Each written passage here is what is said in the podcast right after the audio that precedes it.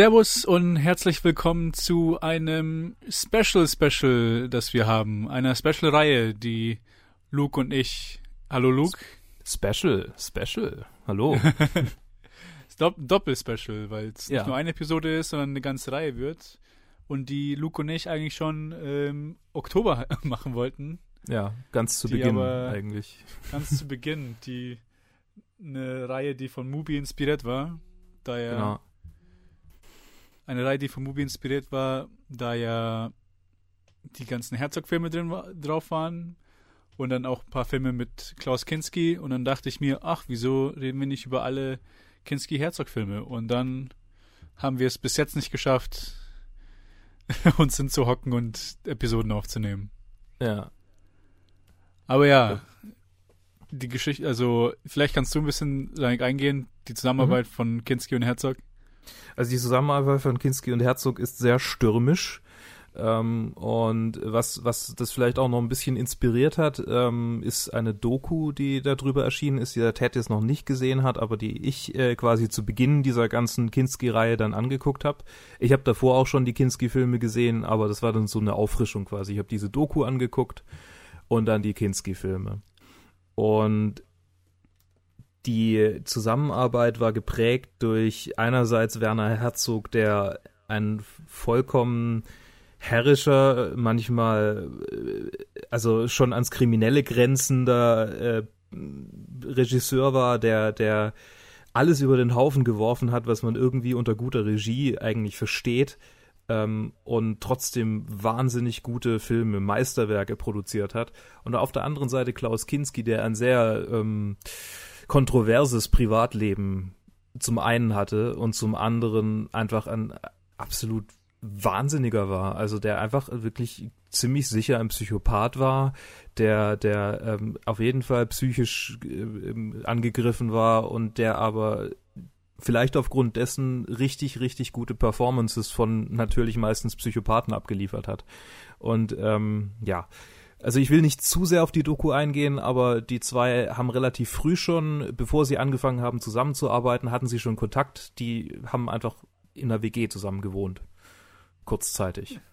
Ja, genau. Und, Und- da, genau. soweit ich weiß, hat dann Herzog von da an hat er gewusst, ich muss mit dem Filme Irgendwann machen. mal zusammenarbeiten, genau. Genau. Und heute reden wir über den ersten Film, den sie zusammen gemacht haben. Und Ja. zwar Agire, der Zorn Gottes. Ja. Ihr Epic aus dem Jahre 1972, den sie in Südamerika gedreht haben. Mhm. Da Wird, handelt wird auch nicht der einzige Film bleiben, den sie in Südamerika zu zweit drehen. Ja, ja, genau. da handelt es sich um eine Suche nach Eldorado, die dann in den Wahnsinn fällt oder Ja. sich verläuft. Vor allem halt in den Wahnsinn Kinskis. Aber am Ende des Filmes sind alle schon ziemlich, Ziemlich durch, ja. ziemlich durch und ziemlich halluzinierend und alles Mögliche. Und ich war richtig überrascht, als ich äh, den Film zuerst gesehen habe. Mhm. Agire. Weil ich habe davor nichts gesehen. Mhm. Nichts von Kinski und nichts Mhm. von nichts von den, also und dann sowieso nichts von den Herzog Kinski Filmen. Und Kinski hatte ich mir immer sehr viel verrückter vorgestellt in seinen Performances. Und dann kam halt Agire und war einfach sehr subtil fast schon. Sehr ruhig und auf eine subtile Weise gespielt und nicht irgendwie, irgendwie einen lauten Psychopathen, wie ich es mir vorgestellt hatte.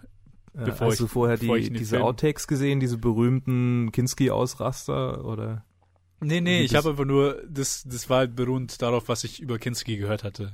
Das heißt, einfach nur von Hörensagen von anderen Leuten, die, von Filmeliebhabern, die dann über Kinski geredet haben und dann einfach ein, zuerst voll über ihn, über ihn geschwärmt haben, weil sie Mhm. die Filme gut fanden und dann halt gesagt haben, was für ein Psycho er ist.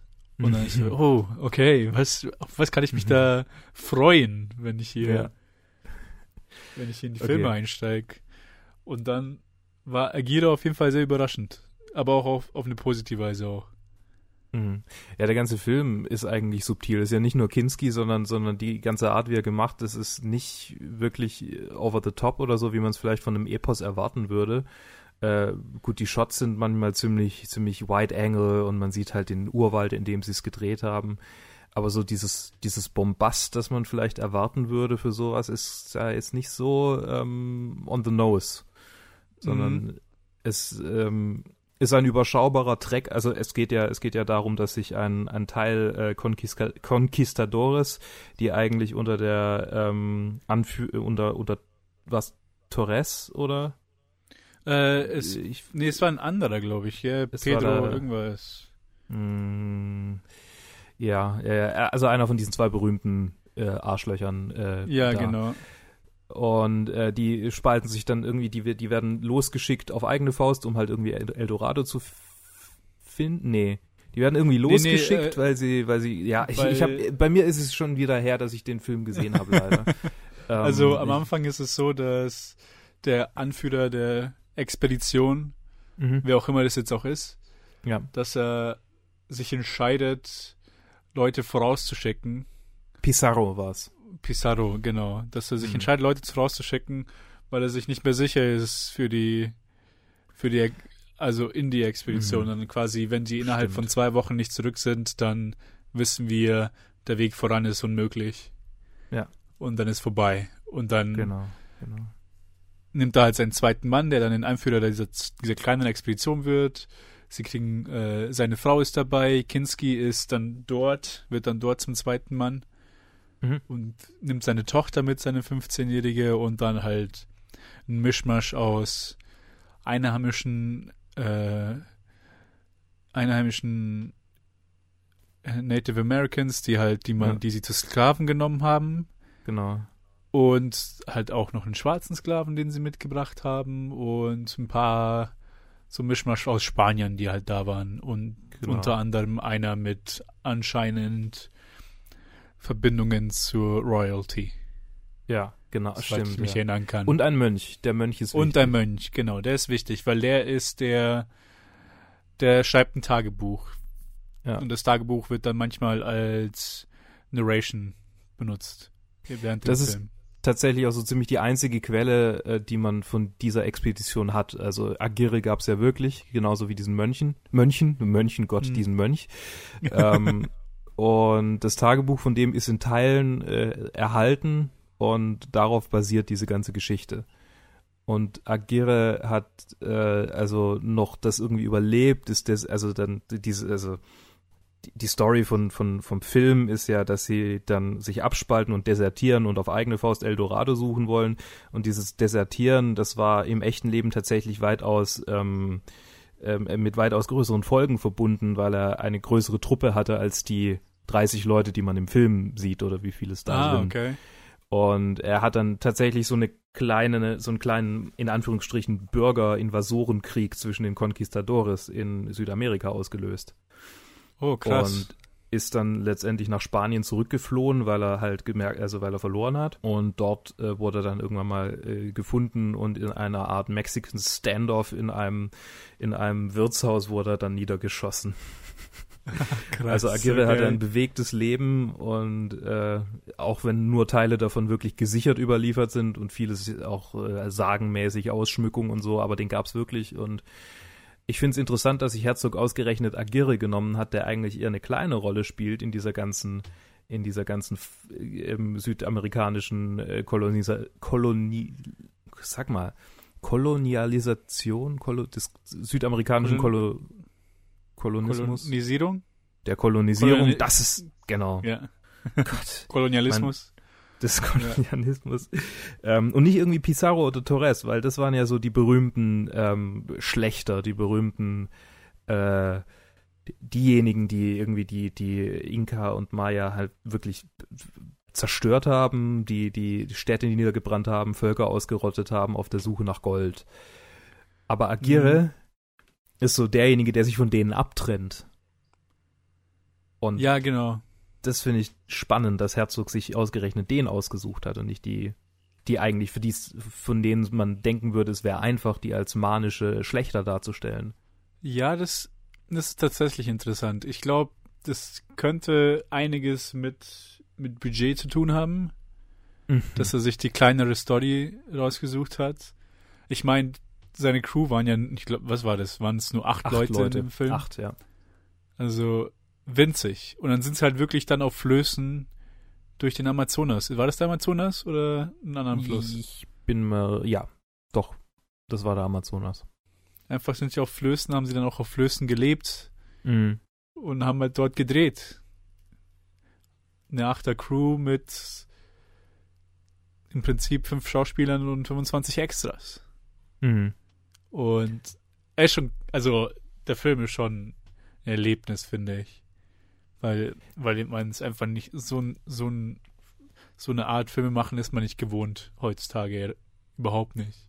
Diese ganze Herzog-Film-Saga, der, der wir uns jetzt widmen, ist sehr untypisch äh, nach heutigen Standards. Ja, extrem. Keinen der extrem Filme untypisch. Ja, keinen der Filme kann man mit dem heutigen Auge angucken und sagen, das ist so, okay, das habe ich schon mal gesehen, sondern das ist alles jeweils immer, also es hat einen ganz besonderen Ton, ein ganz, ein ganz besonderes Pacing, das auch ziemlich einzigartig für Filme aus der Epoche, also so die 70er, 80er Jahre ist. Ja, genau, 70er, 80er Jahre und dann noch halt bei Herzog ist es halt eher noch so ein so ein so ein Indie-View, den er hat. Das ist halt Ja, ja. so ein Independent Filmmaker. Absolut, mäßig. absolut. Man fühlt sich auch manchmal so ein bisschen an diese italienisch, diese ganzen italienischen Exploitation-Filme erinnert. Äh, Ich weiß nicht, ob du da Mhm. bewandert Ja, ich kenne bist. da ganz wenig, ganz wenig. Ja, nicht. also Cannibal Holocaust zum Beispiel wäre, wäre so ein, ein, ein klassischer Vertreter des äh, brutalsten italienischen Exploitation-Films. Und tatsächlich hat er ganz viele Parallelen zu Agire und wurde auch zu einer ähnlichen Zeit gedreht. ah, okay, welcher kam denn vorher? Äh, das, also ich meine, ich sag das ist gerade nach Gefühl. Vielleicht ist das auch Ach völlig so. falsch. Warte mal kurz. Aber so nee, ich vom- kann mir sehr gut vorstellen, weil von dem habe ich, ich hab das noch nicht 1980 gesehen. sogar. Der, der kam weitaus später sogar. Der war, aber halt so irgendwie ähm, äh, Vorwürfe der Tierquälerei und gut, Cannibal Holocaust war natürlich extrem grafisch in der Darstellung. ja, ja, im Gegensatz zu nicht Akira. überall verboten. Ja, weil gedacht, weil, weil die Leute dachten, dass da ein tatsächlicher Snuff, also dass es ein tatsächlicher Snuff-Film ist, weil es halt auch so dargestellt wurde. Ja, ja, Ähm, dass quasi also- die ganzen Leichen echt wären. nee, nee, es es ist spezifisch auf Oder- eine Sequenz, wo eine Frau äh, gepfählt wurde. Ach so, okay. Und genau, und es sieht halt tatsächlich, also wenn man, wenn man weiß, wie sie es gemacht haben, merkt man, okay, die ähm, sitzt da halt auf einem Pfahl und hat halt einen anderen im Mund. Aber wenn man es Ja. nicht weiß, dann könnte man schon denken, holy shit, da wurde wirklich jemand echt gepfählt. Und der Film inszeniert sich quasi selbst als Snuff-Film und dann verschwimmen so ein bisschen die. Aber ich will jetzt gar nicht zu sehr auf. Über Versch- den würde ich ja. auch gern mal reden. Ja, können wir gerne machen, können wir gerne machen. Ich habe ich hab den immer über, über den, von ihm gehört, aber noch nie angeschaut. Ja, okay, Aber ich, ja. ich, ich kann es wirklich sehen, wo er dann auch Inspirationen Mhm. von, von aus Agile geholt hat. Ja, schon. Also es spielt halt Ich mein- auch in Südamerika und ja. Ja, ja. Ich meine, vor allem bei Agile, ähm, soweit ich weiß, dass das auch viele, viele Shots, wo kein Dialog da ist, das ist im Prinzip, dass sie nicht beim Schauspielern gedreht wurden, sondern einfach nur beim auf dem Floß treiben. Ja. So oft, wenn sie einfach nur ahn nicht ahnungslos, aber irgendwie so fast schon äh, leichenmäßig hinstarren und Mhm. Ja, Und und, einfach- sich durchquälen und dann halt dabei gedreht wurden und das ist halt dann im Film gelandet. es, es hängt viel miteinander zusammen. äh, Also zum, der, der, vieles vom Film ist unscripted und das sind sicherlich auch die Passagen. Ähm, und ich glaube, das liegt zum Teil auch daran, dass ein großer Teil des Skripts äh, von Werner Herzog verloren ging und er es auch nie neu geschrieben hat. Ähm, ich weiß nicht, ob du es weißt. Ja, ich Aber hab, auf ich hab der Reise gehört. zum Kannst- Drehort- Ich hab's gelesen. Okay. Also auf der Reise zum Drehort äh, ist Werner Herzog mit einer Fußballmannschaft irgendwie zusammengereist und äh, ähm, einer war besoffen und hat ihm über das Skript gekotzt und einige Seiten hat er dann halt aus dem Fenster geworfen und die Seiten hat er nicht neu geschrieben. So. Oh Gott. Und gleichzeitig denke ich mir, klar, wenn du da mit so einem Haufen Leute durch ein, durch ein Amazonas auf Flößen fährst, dann sind die, werden die im drained aussehen und das ist perfekt für, für den Ton von so einem Film. Also das ist ja, da verschwimmen die Linien zwischen, zwischen, ähm, zwischen Schauspieler und, und Rolle. Ja, ja, extrem. Extrem. Ist halt, du weißt halt nicht.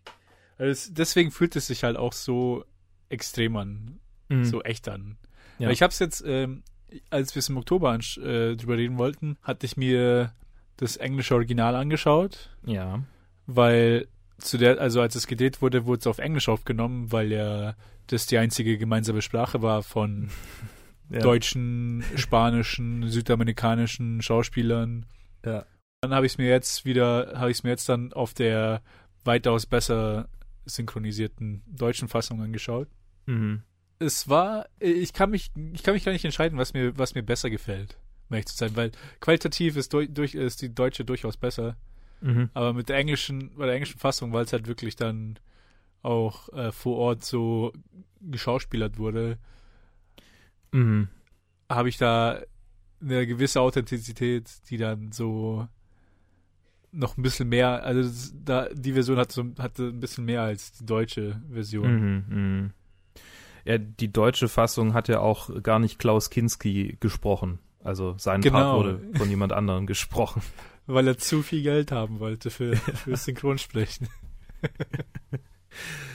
Äh, Oh ähm, Gott. Ja, wir sind noch gar nicht so sehr auf die Konflikte zwischen Kinski und Herzog am Set von diesem Film eingegangen. Ähm, es gibt einige lustige Geschichten, die auch in der Doku äh, kurz beleuchtet werden. Aber eine andere Geschichte, weil du vorhin gesagt hast, dass du Kinskis Performance so schön subtil fandest, die habe ich auch jetzt erst durch die IMDb Trivia rausgefunden und gar nicht durch die Ah, Doku. okay. Ähm, Herzog hat Kinski sich mega auspowern lassen. Kinski hätte den als wahnsinnig rumbrüllenden Psychopathen gespielt, so wie er es immer tun Oh. wollte. So wie ich es erwartet hätte. Genau, und äh, Herzog hat ihn einfach wirklich zwei Stunden am Stück brüllen lassen und ihn teilweise, ich weiß nicht mehr, ob das jetzt bei Nosferatu war, äh, auf den, über den wir das nächste Mal reden werden, ähm, oder bei dem, aber manchmal hat er, hat er ihn wirklich absichtlich äh, in Rage versetzt, damit er rumbrüllt und einen Schreianfall kriegt, damit er komplett kaputt ist und direkt danach hat er einen Take gedreht und den hat er dann meistens genommen, weil er dann äh, ausgepowert war, Und, und nicht in der Lage war. rumzubrüllen, ja. Und diese subtile Oh Performance ist also quasi ein müder Klaus Kinski. ah, wie geil. Herzog ist Ich- ein, ein wahnsinniges Genie, einfach. Wahn und, er wusste, und, ja, und er Genialität. wusste wie, er mit, wie er mit dem arbeiten soll. Ja, Muss- ich meine, Um, um zu kriegen, was er wollte im Film. das ist halt das Verständnis des Mannes, der eine Zeit lang mit dem zusammengelebt hat. Ja, ja genau, stimmt, ja. Ja. Ah. Ja, wir können ja auch ein bisschen mehr. Ähm, was wolltest du sagen? Ja, Herzog ist einfach in, also weil du vorhin meintest Indie, äh, Herzog ist so ziemlich, der ist nicht mal mehr Indie, das ist quasi noch Indie, Indie, also noch, noch mal eine Stufe krasser, noch mal eine Stufe, der, der, die, die Kamera, mit der es gedreht wurde, die 35 Millimeter Kamera, die hat er geklaut. Oh ja, davon, äh, da habe ich mal gehört. Äh, bei Die hat an der Filmhochschule München geklaut Ja, und genau. auch nie wieder zurückgegeben und einige Filme damit gedreht und sagt, ähm, er sieht die jetzt als sein Eigentum an, weil sie ein Stück Kulturgeschichte wurde durch seine Filme. Ja, ich habe ich hab, ich hab davon gelesen, wo er, wo er in einem Interview gesagt hat, ja, und es tut Mhm. ihm auch überhaupt nicht leid, weil es war einfach nur aus, aus Not. Er hat, er brauchte Mhm. eine Kamera und damit hat, hat, er, hat er halt quasi seinen Anspruch so gesehen und hat sie einfach dann geklaut. Mhm. Beziehungsweise mitgenommen. Er sieht es ja nicht wirklich als Clown. Das ist einfach nur so, ja. Es war nötig und deswegen habe ich es gemacht. Ja. Was halt super ist. Oh Gott. Herzog ist auch so ein so ein Charakter. Ja. Nee, aber äh, wir können ja ein bisschen mehr im Film eingehen. Ich meine, allzu viel passiert ja nicht. Ja.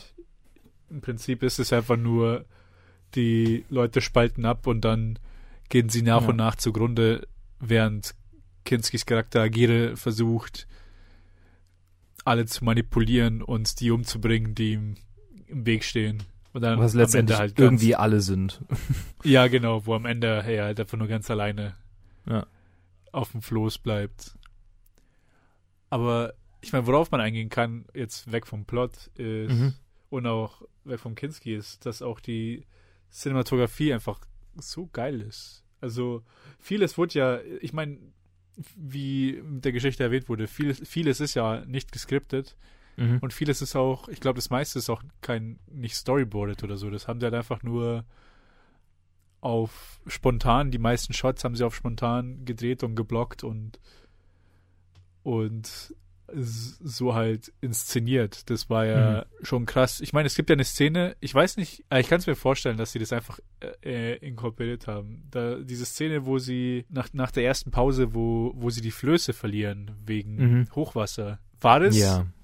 War das, ist das einfach passiert und das haben sie einfach dann mit ein, einbezogen oder das, das weiß ich nicht. Da, das, ich, also die Doku ist schon länger her. Es kann sein, dass sie darauf eingehen, aber ich meine mich nicht zu erinnern, dass dass das irgendwie erwähnt wurde, ob das jetzt echt war oder nicht. Also in der Doku ging es ja also nicht nur um Agire, da ging es ja um die ganze, die ganze ähm, Herzog-Kinski-Geschichte so.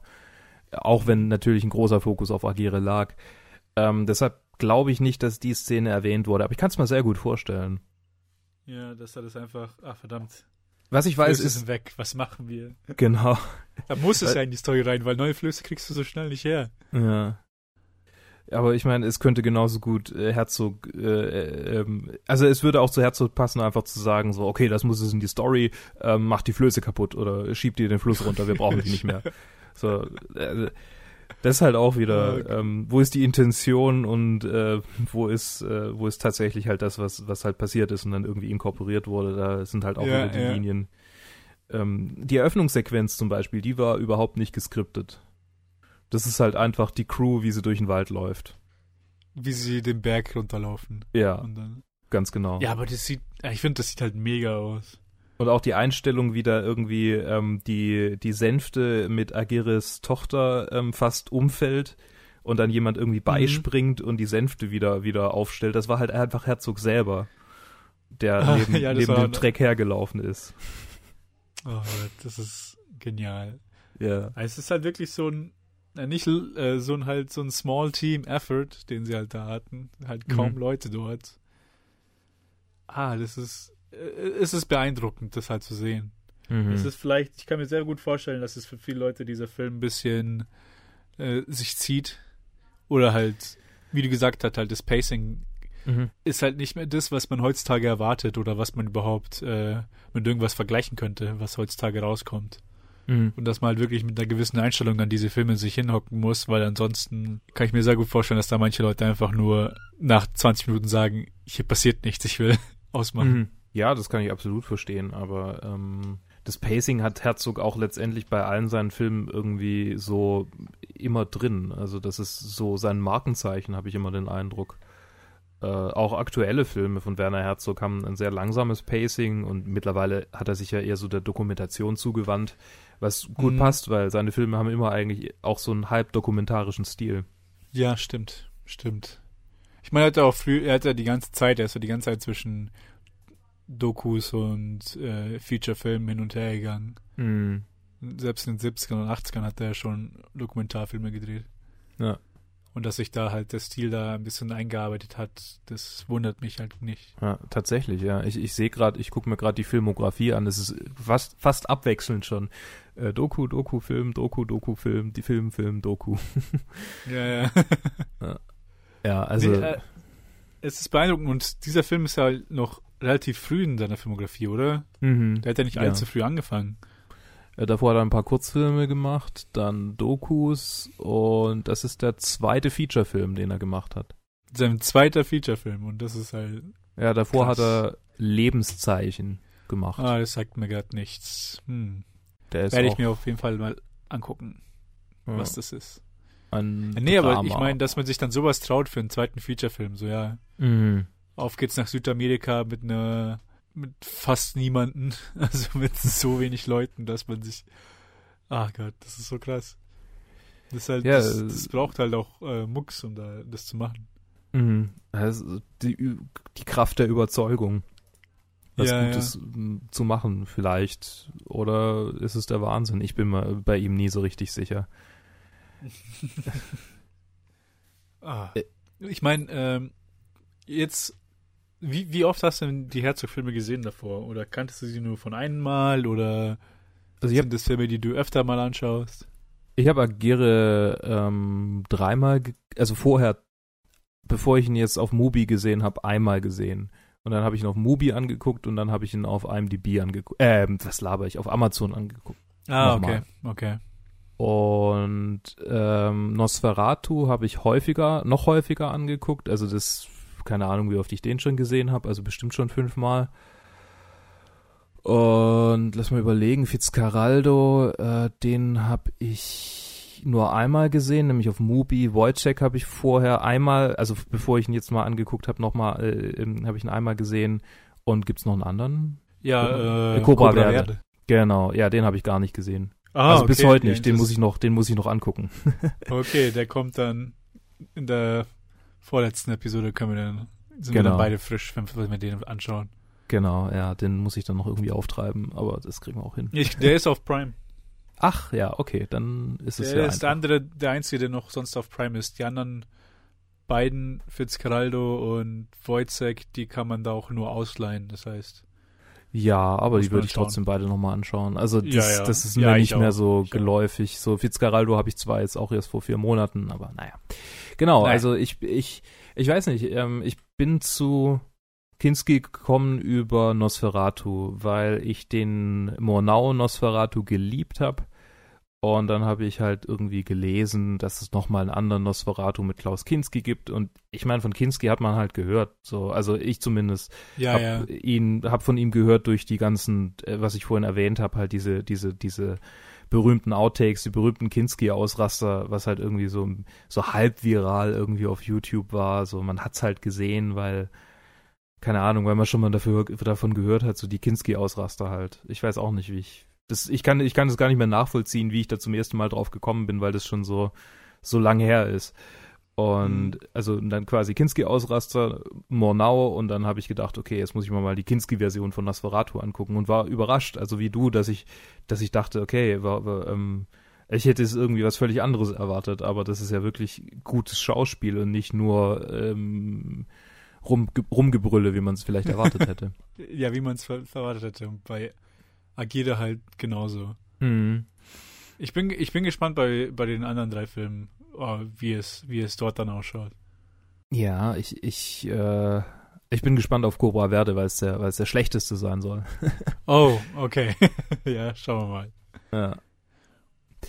Nee, also mir hat auch, mir hat auch super gut gefallen. Also, ich meine, wir sagen ja irgendwie, äh, langsames Pacing und Kinskis oder halt das ganze Subtile an dem Film und wenn man mhm. sagt halt, wenn man einen Film beschreibt und sagt langsames Pacing und das meiste nicht geskriptet und das meiste improvisiert quasi, dann erwartet mhm. man nicht wirklich einen guten Film.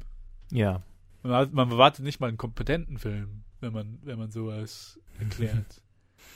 Und dann kommt halt Agire und dann war ich halt wirklich überrascht am Ende vom Film. Und es hat auch nicht nur, dass er, dass er, dass er mir gefallen hat, sondern auch, mhm. dass er, obwohl er so ein leiser, subtiler Film ist, dass er wirklich Momente hatte, die super hängen geblieben sind bei mir.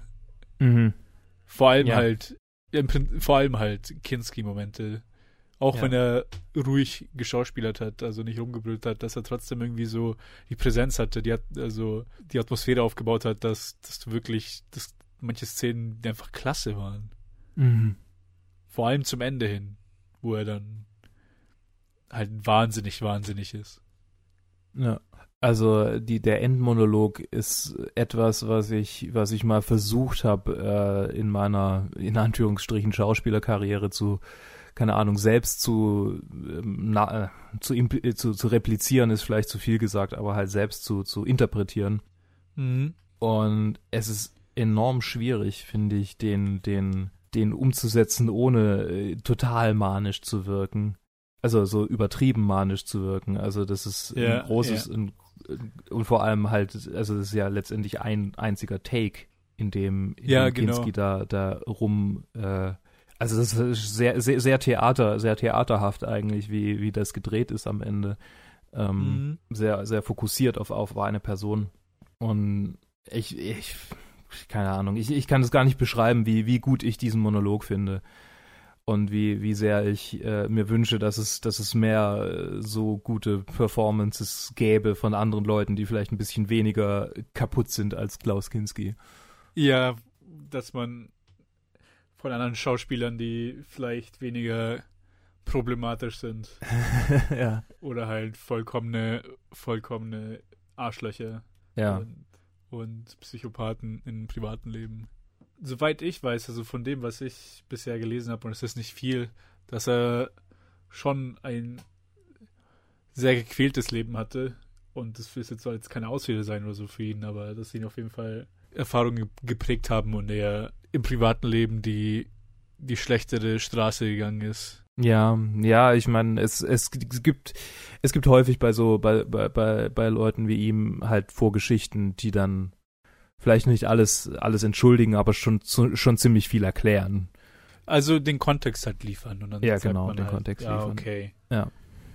Ich verstehe. Weil, ja, nee, das ist, ja, das ist halt genau die Sache. Also, Kinski ist halt so eine, so eine, so eine Figur, wo man sagt, ja, okay, das will ich dann schon auch schon erwähnt haben, weil mhm.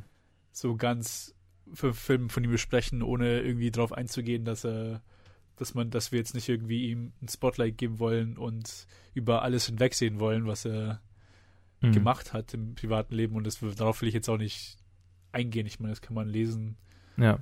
und selber geschockt sein. Wer weiß, wer weiß, ja. welche Gründe es halt da, Abgründe es halt geht, aber fest steht, dass seine Zusammenarbeit mit Herzog ein wichtiger Bestandteil der der Filmgeschichte ist, würde ich sagen. Der deutschen Filmgeschichte in jedem Fall, der, der Filmgeschichte international eigentlich auch, ja. Also Roger Ebert ja. hat den, hat den Film, hat mehrere Klaus Kinski, Werner Herzog Filme auf seinen, ähm, auf seiner Great Movies List auf der 1001 Movies You Must See Before You Die von Stephen Schneider ähm, sind drei Filme davon, nee, vier Filme davon drauf. Also vier, vier von den fünf Filmen, ja. Also es ist, es ist definitiv ein, ein, äh, ein Teil der Filmgeschichte. Den man jetzt nicht ignorieren, den, zwar, den man zwar ignorieren könnte, aber ich nicht wollte. Mhm. Weil ich jetzt wirklich sehen und ihn sehen wollte und auch dann, als ich gehört hatte, dass du schon damit Erfahrung hattest, auch von dir hören wollte und am besten halt ein bisschen drüber reden wollte. Ja, ja. Kinski ist äh, polarisiert. Er hat schon immer polarisiert und, und Herzog im ja, Prinzip auch. Nicht so in, ja, Herzog in, in, kleinerem, in kleinerem Maße und äh, aufgrund anderer Dinge, aber äh, ich würde sagen, sie schenken sich dann in manchen, in manchen Aspekten doch wenig. ja, ja. Also gerade sein ja, Verhältnis zu, zu Tier, äh, zu, zu Brutalität gegen, oder was heißt Brutalität, aber halt so, so Tiere, die er in seinen Filmen verwendet hat, das ist, da gibt's halt schon viele Kontroversen über ihn, wo ich mir immer denke, okay, mhm. das ist schon fast ein Trademark von, von ihm. Ja, das ist halt, ja. Also in diesem Film, vielleicht, falls es. Äh, ah, wolltest du darauf eingehen, wie er die Affen bekommen hat? Ja, kann, erzähl. ja, also, ähm, der ist halt zu solchen Händlern, Fängern halt hin und wollte sich die holen, aber hat den erstmal nur Halbpreis gegeben, weil er ihnen nicht getraut hat, weil er ihnen halt nicht vertraut hat, den zu die Affen zu kriegen. Ja. und dann kam halt am Ende raus, dass sie ihn halt dann doch verarscht haben und die Affen sollten nach Florida oder so geschickt werden, irgend mhm. zu jemand anders. Ja. Und dann hat er sich einfach als Tierarzt ausgegeben, ist da hingegangen und hat gemeint, die haben ihre Shots nicht und hat sich halt dadurch halt die, ganze Bande geholt und damit die letzte Szene geschossen. Und am Ende, nach der Szene, sie halt alle in die in, wieder in den Regenwald laufen lassen. Also, das, das ist truly Indie. ja, also extrem. Also die Balls, das, ich weiß gar nicht, wie gut er oder ob er zu der Zeit Spanisch sprechen konnte. Ich weiß es nicht. Dass einfach da dass er einfach da mitten im Nirgendwo einfach sagt, ja, nee, ich, die müssen noch ihre Shots kriegen. und dann irgendwie sie dann wegschmuggelt oder so. Ah, daraus könnte man halt so eine, einen Kurzfilm machen, glaube ich sogar. Ja, man könnte aus vielem was wäre, also aus, äh, diese ganzen Behind-the-Scenes-Geschichten, die, die sind mehrere Filme wert. Irgendwie, also.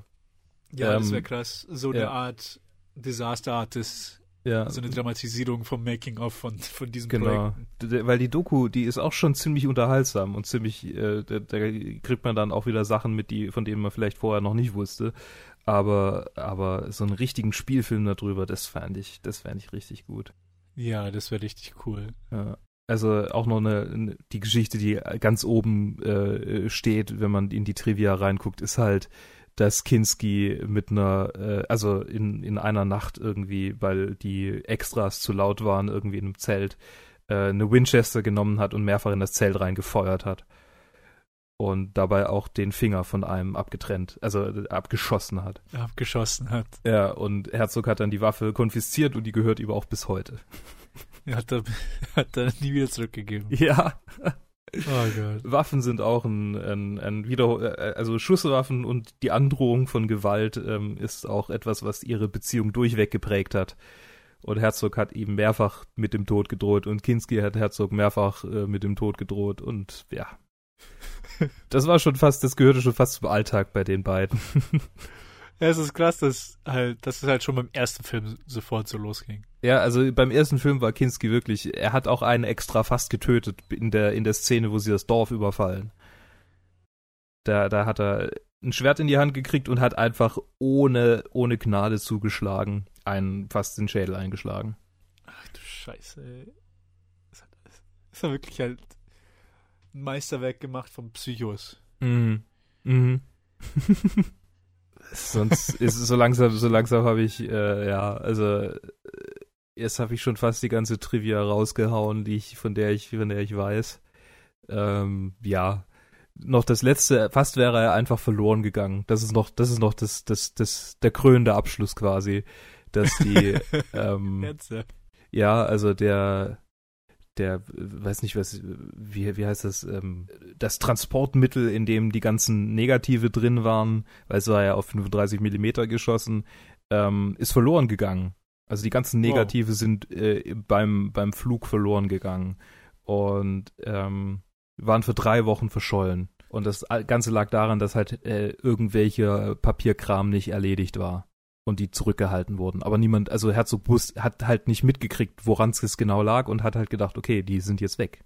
Ich habe bis gerade quasi ähm, natürlich faktisch nur ein paar Monate meines Lebens, aber gefühlt 20 Jahre meines Lebens geopfert und bin jetzt ein anderer Mensch und habe irgendwie wahnsinnig viel Kohle da reingesteckt. Und jetzt sind die Negative weg. Äh, Was das, wie, wie sich das Oh wohl angefühlt hat. Diese, durch diese ganze Tortur zu gehen, um, Ja, wenn das wirklich passiert wäre. Krass. Da tut er mir fast schon leid. Ja. Fast. Also mir tut da irgendwie durchweg leid, wenn ich, wenn ich, wenn ich mitkriege, was, was er da alles irgendwie. Ach, ja, also äh, der hat so viel, so viel Scheiße irgendwie. Gut, ich meine, es liegt halt vielleicht auch daran, dass er, dass er halt auch selber rumgegaunert hat und halt wahrscheinlich genauso viel Scheiße fabriziert hat, wie er erlitten hat. Ähm, Mhm. Von daher, keine Ahnung, vielleicht ist es einfach Karma. ja, also und Oh, also diese, diese, ah, diese Produktion war bestimmt äh, die wahre Hölle. Ja, Da involviert gewesen zu sein, muss, muss wirklich eine Tortur gewesen sein. Und jeder, der, außer den beiden natürlich, der hinterher noch irgendwie Filme gemacht hat, hat meinen größten Respekt, dass er, dass er es dann noch, dass er sich, hat. genau, dass er sich dann noch damit irgendwie äh, rumschlägt mit, mit äh, Filmen. Ich meine, Filmemachen ist ja schon so eine Tortur von Ja. einfach von normalen Sets, für was für Geschichten man hört. Mhm. Und dann stellen wir das einfach nur vor, ohne irgendeinen Komfort, einfach nur durch den Amazonas auf dem Floß zu leben für Monate Mit, und mit Herzog und Kinski einen Film zu drehen. mhm. Es ist unvorstellbar. Dass da nicht irgendwie mittendrin einfach Charaktere in Anführungszeichen verloren gegangen sind. naja, ich meine, die waren halt auf Flößen mitten im Amazonas. Wie willst du da. Der konnte äh, auch schlecht einen einfach weggehen, ja. Das heißt, Ja. das ist unglaublich. Ja. Das ganze, der ganze Film, also sowohl die Produktion als auch das, was bei rausgekommen ist, fühlt sich an wie ein, ein Albtraum eigentlich. So Ja, wie so ein Fiebertraum. ein Fiebertraum, ja. Auf was, was mir gerade noch in den Kopf gesprungen ist, als ich, ich, ich habe so ein bisschen, so ein paar Shots im Kopf äh, durchgespielt. Mhm.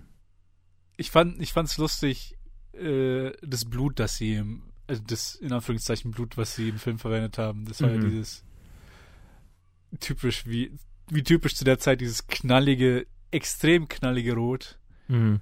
Was aussieht, als wäre es retuschiert worden irgendwie. Ja, genau. Mhm. Als ob es halt irgendwie fast schon glühen würde. Also so äh, richtig, richtig. Als ob es irgendwie. Ah, man kann es gar nicht beschreiben. Also es sieht halt, man sieht, dass es. Man sieht so heftig, dass es fake ist. Also, ah. Ah, ich fand's immer wieder lustig. Ich find's immer wieder lustig, wenn so diese Art von Blut verwendet wird bei Filmen. Mhm.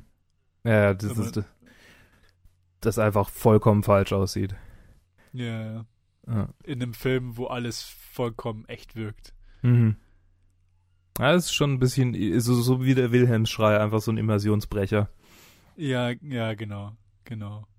Aber ich glaube, wir haben so ziemlich alles gesagt, was wir zu sagen hatten. Vielleicht noch kurz zum Soundtrack, äh, ganz kurz noch. Oh, Das, Stimmt, das stimmt, stimmt, Soundtrack ist wie immer bei Herzog geprägt von sich immer wieder schon fast zur Monotonie wiederholenden Elementen, die aber je öfter sie sich wiederholen, ähm, immer mehr Spannung und, und Unbehagen auslösen.